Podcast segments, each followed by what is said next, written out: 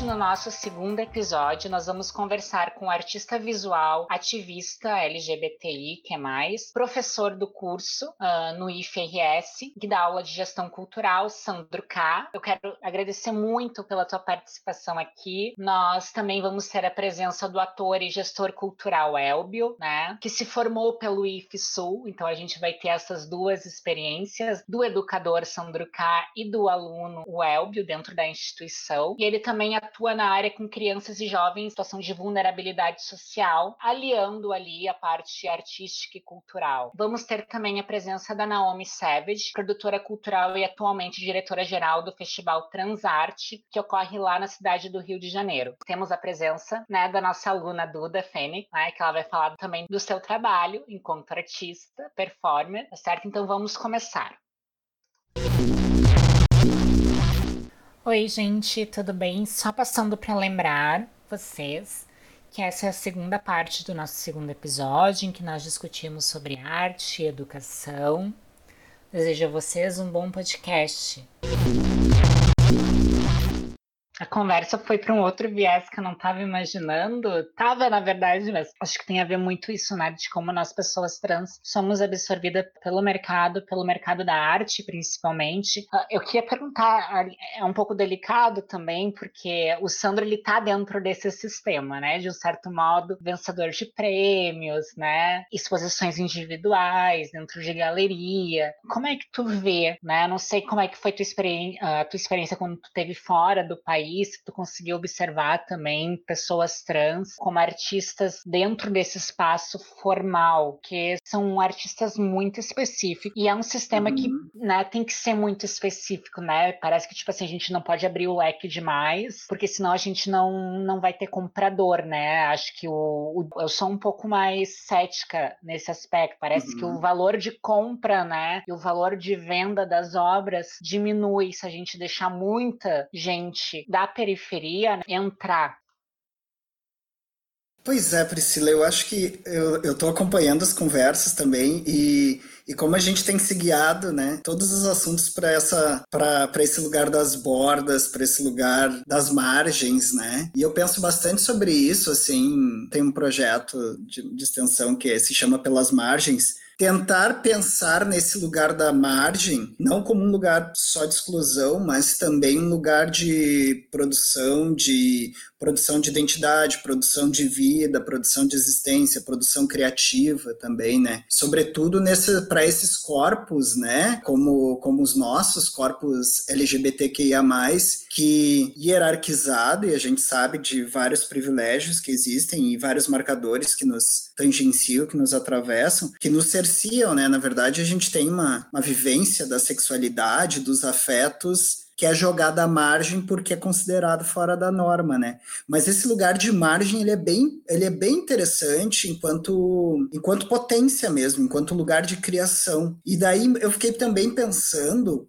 sobre, sobre a questão da, da colega do Rio, porque a gente, a gente tem a referência, e é, né, como do, do Sudeste, principalmente da, da parte do Sudeste, São Paulo e Rio de Janeiro, como centro do Brasil, como a Priscila trouxe mesmo no início da conversa. E o que está fora disso, no âmbito das produções artísticas e culturais, dos circuitos, das cenas, é uma grande margem, né? Só que a gente é uma margem gigantesca. É muito curioso, né? É a, é a, mesma coisa do entendimento de quando a gente fala sobre minorias que estão excluídas por, por determinadas uh, condições sociais, numericamente, em termos de, de, de massa, de espaço, a gente é gigante, né? Mas também pensar isso, esses circuitos a partir daqui, de Porto Alegre, que é o meu espaço de atuação, e dentro do, da cena de artes visuais, que é onde eu, que eu habito, né, que é onde eu trabalho, não é muito diferente não, sabe? Eu acho que primeiro tem um tem uma questão, Priscila, que é da construção da carreira artística, né, que não tem nada a ver com expressão e com ser artista, assim. Tem gente que opta por construir uma trajetória, uma carreira artística. E essas carreiras, elas são, elas demandam um muito investimento de tempo, de energia e até investimento de grana às vezes, né, de construção de, de redes, de redes sólidas de, de, de contatos, de. Infelizmente, elas não demandam a criação e a consolidação de, de trajetórias que são reconhecidas principalmente pelos, pelos nossos pares, né? Pelos nossos pares artísticos, artistas, pessoas que a gente reconhece elas não dependem só da gente, elas dependem de uma articulação muito mais ampla de um sistema todo, de todos esses agentes, né, que são os espaços, que são os públicos, que são os lugares.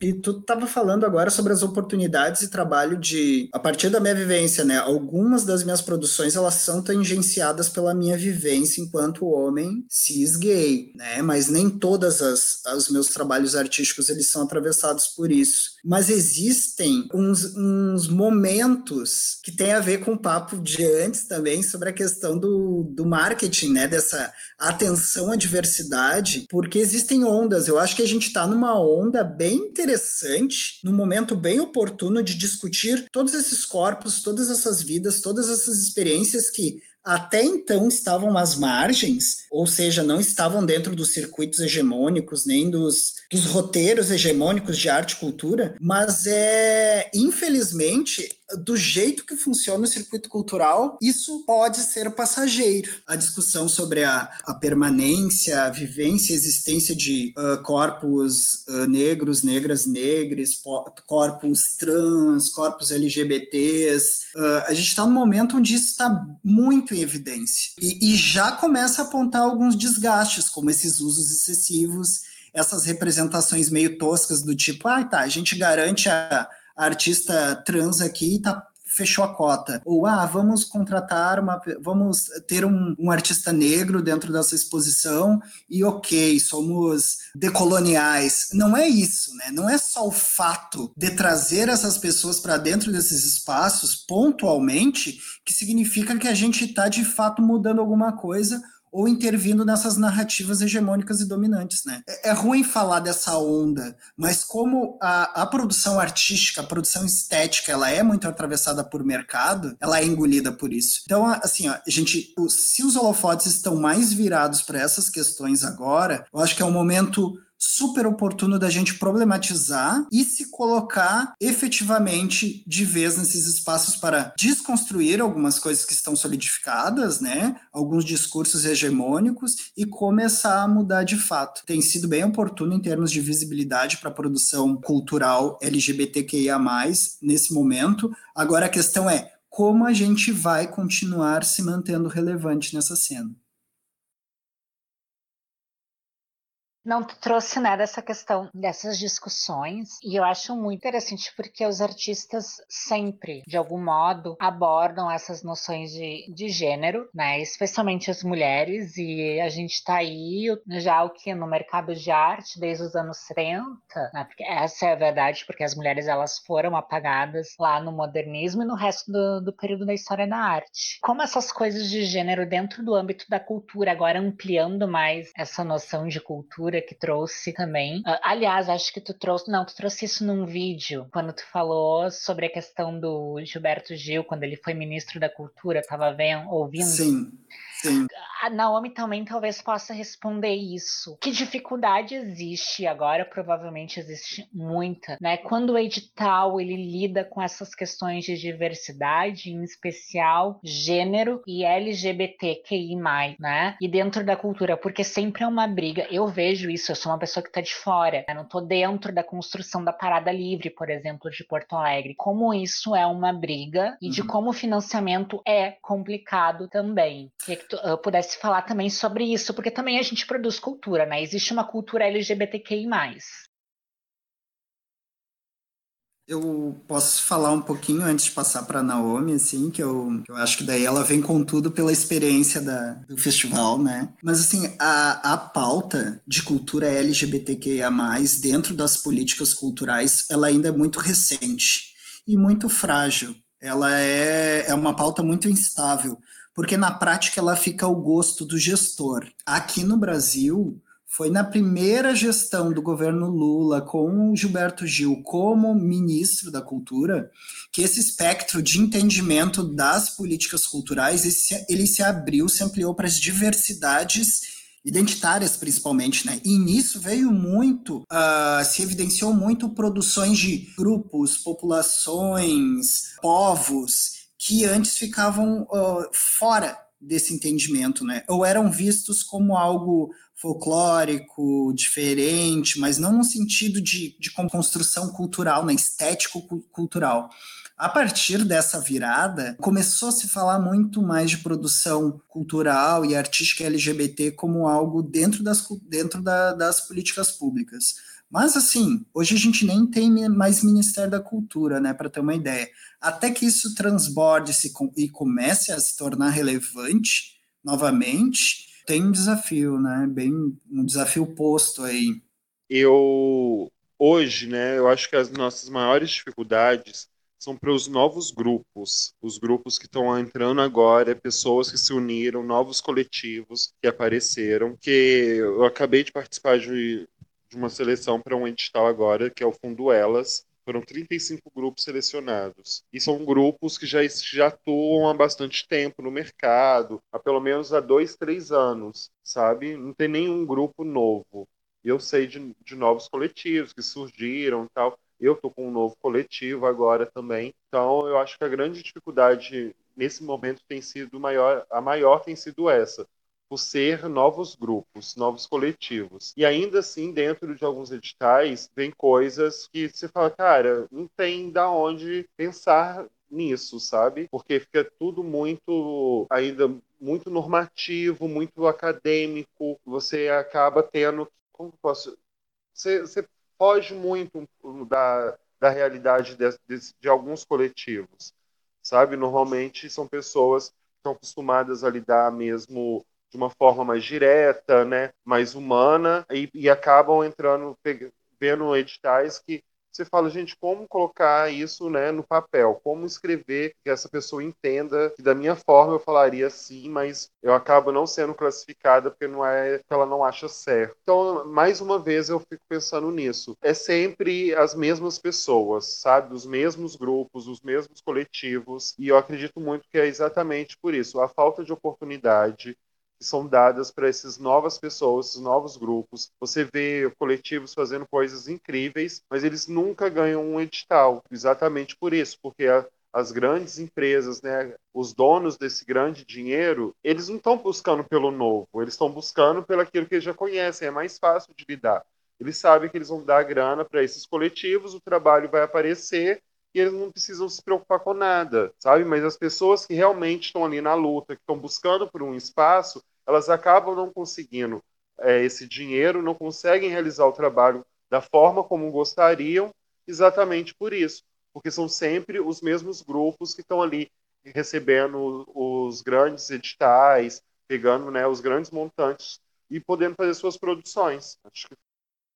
Sobre isso que a Naomi trouxe e juntando com o que o Sandro trouxe também, tem uma reflexão para a gente ter também sobre esses espaços que a gente quer entrar como LGBT e como artista LGBT, principalmente as pessoas que vivem em situação periférica, pessoas que são excluídas naturalmente pela nossa sociedade. Por exemplo, vamos dizer que vamos pensar a arquitetura desses espaços também, o Santander Cultural, por exemplo, ah, os museus do centro de Porto Alegre ou do centro do Rio de Janeiro. São espaços que a arquitetura deles é construída para oprimir, porque são espaços amplos, são espaços com uma arquitetura que é elitista, que é burguesa, e se e tem uma pesquisa sobre isso que são com pessoas trabalhadores passam na frente desses museus todos os dias, perguntam para elas se elas já entraram nesses museus. E essas pessoas dizem que não, porque elas não sabiam que era gratuito, que podia. Agora, alguns desses que eu citei não dá para entrar mais gratuito. Mas teve épocas que dava. Mas a, a arquitetura, o espaço não é não é construído, não é convidativo para essas pessoas. Né, já é construído de uma forma com que a gente se sinta intimidado e se selecione uma parte da, da sociedade para estar nesses lugares. Então, a, a, primeira questão que eu sempre penso é: a gente quer estar nesses lugares?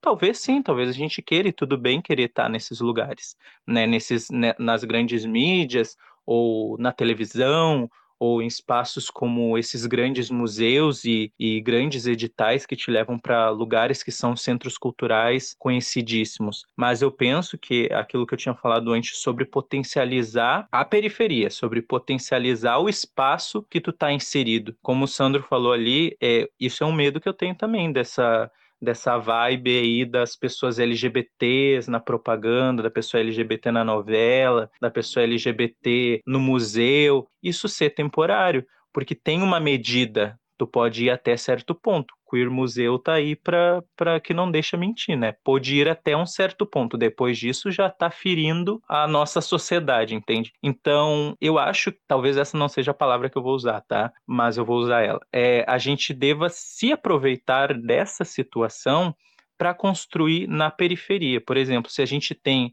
aquela pessoa que está sendo usada como referência, se unir aquela pessoa para aquela pessoa voltar os, os olhares de quem está olhando para ela para a periferia, mostrar que lá se constrói coisas e tentar editais para construir espaços dentro da própria periferia. Por exemplo, como é o Museu da Maré, que tem no Rio de Janeiro, que é um museu dentro da, pró da própria favela da Maré, sabe, que está lá e para as pessoas visitarem lá, que tem sim problemas de captação e tudo mais, mas eu acho que talvez a gente possa começar a pensar que sim, Algumas pessoas querem entrar nesses sistemas e tudo bem, mas pensar também em construir nos lugares aonde ninguém está olhando e potencializar esses lugares, porque e se juntar com as pessoas que querem, entende? Mas é transformar uh, os, os, os bairros, os locais, os locais onde essas pessoas estão como potência criativa, como espaços de arte também, para que quando daqui a pouco deem um pé na bunda do, do pessoal que é LGBT,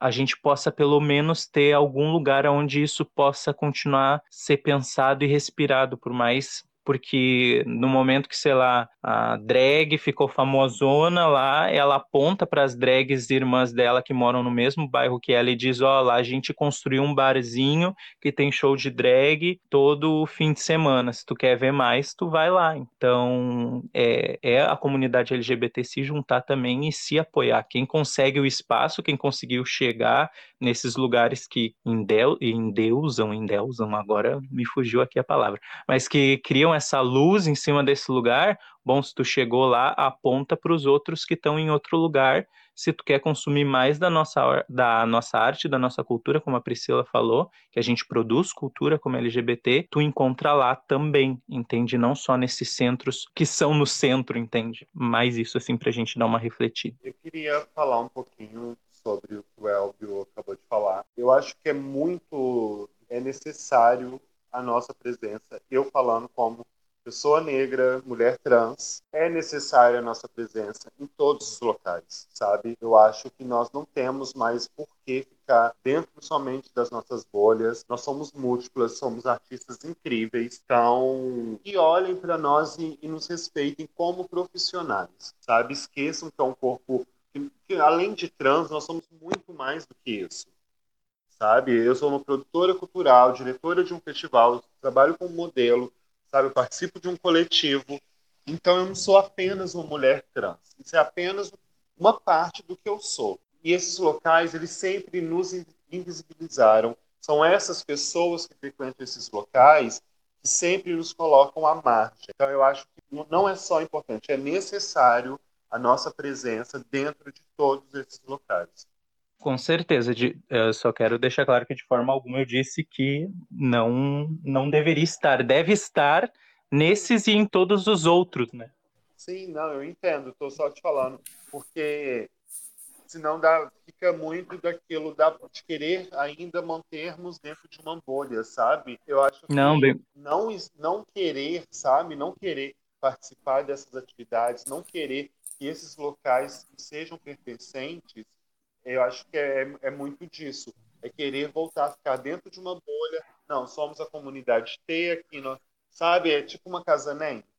É viver dentro da casa nem, onde ali nada te agride, sendo que é, isso porque eu, eu sou uma né, ex-acolhida da casa nem, por isso que eu estou falando casa nem. Mas ao mesmo tempo é um local onde você não consegue manter a sua saúde mental. Então, quando eu penso em nós como profissionais, é muito disso. Você não vai para esses espaços porque eles sempre foram negados, né? E volta para dentro daquela sua bolha. Mas ali dentro da sua bolha também você não tem espaço. Você não consegue expor a sua arte. Você não consegue um trabalho remunerado, sabe? Então é mais por isso, sabe? O, o querer de, de ter que estar nesses locais é devido a isso, para que a gente não volte a ficar dentro Uh, pensando nisso tudo que foi falado e na, na ótima colocação da Naomi, uh, talvez nós duas saibamos mais como é por ser corpos que são excluídos com, excluídos com mais facilidade. Eu, eu pergunto para vocês uh, quais são as alternativas, né? De integração e de inclusão, porque isso é uma, é uma pergunta muito recorrente, porque saber dos problemas todos nós, todo, todos nós sabemos, né? Então, nós encerramos a nossa segunda parte com uma pergunta extremamente importante, né? Como nos inserimos neste mundo que nos nega qualquer coisa. Aguardo vocês no próximo episódio. Provavelmente vai sair no dia 15 de novembro. Inclusive, dia 15 é o dia de eleição no município de Porto Alegre. Votem com consciência, tá certo?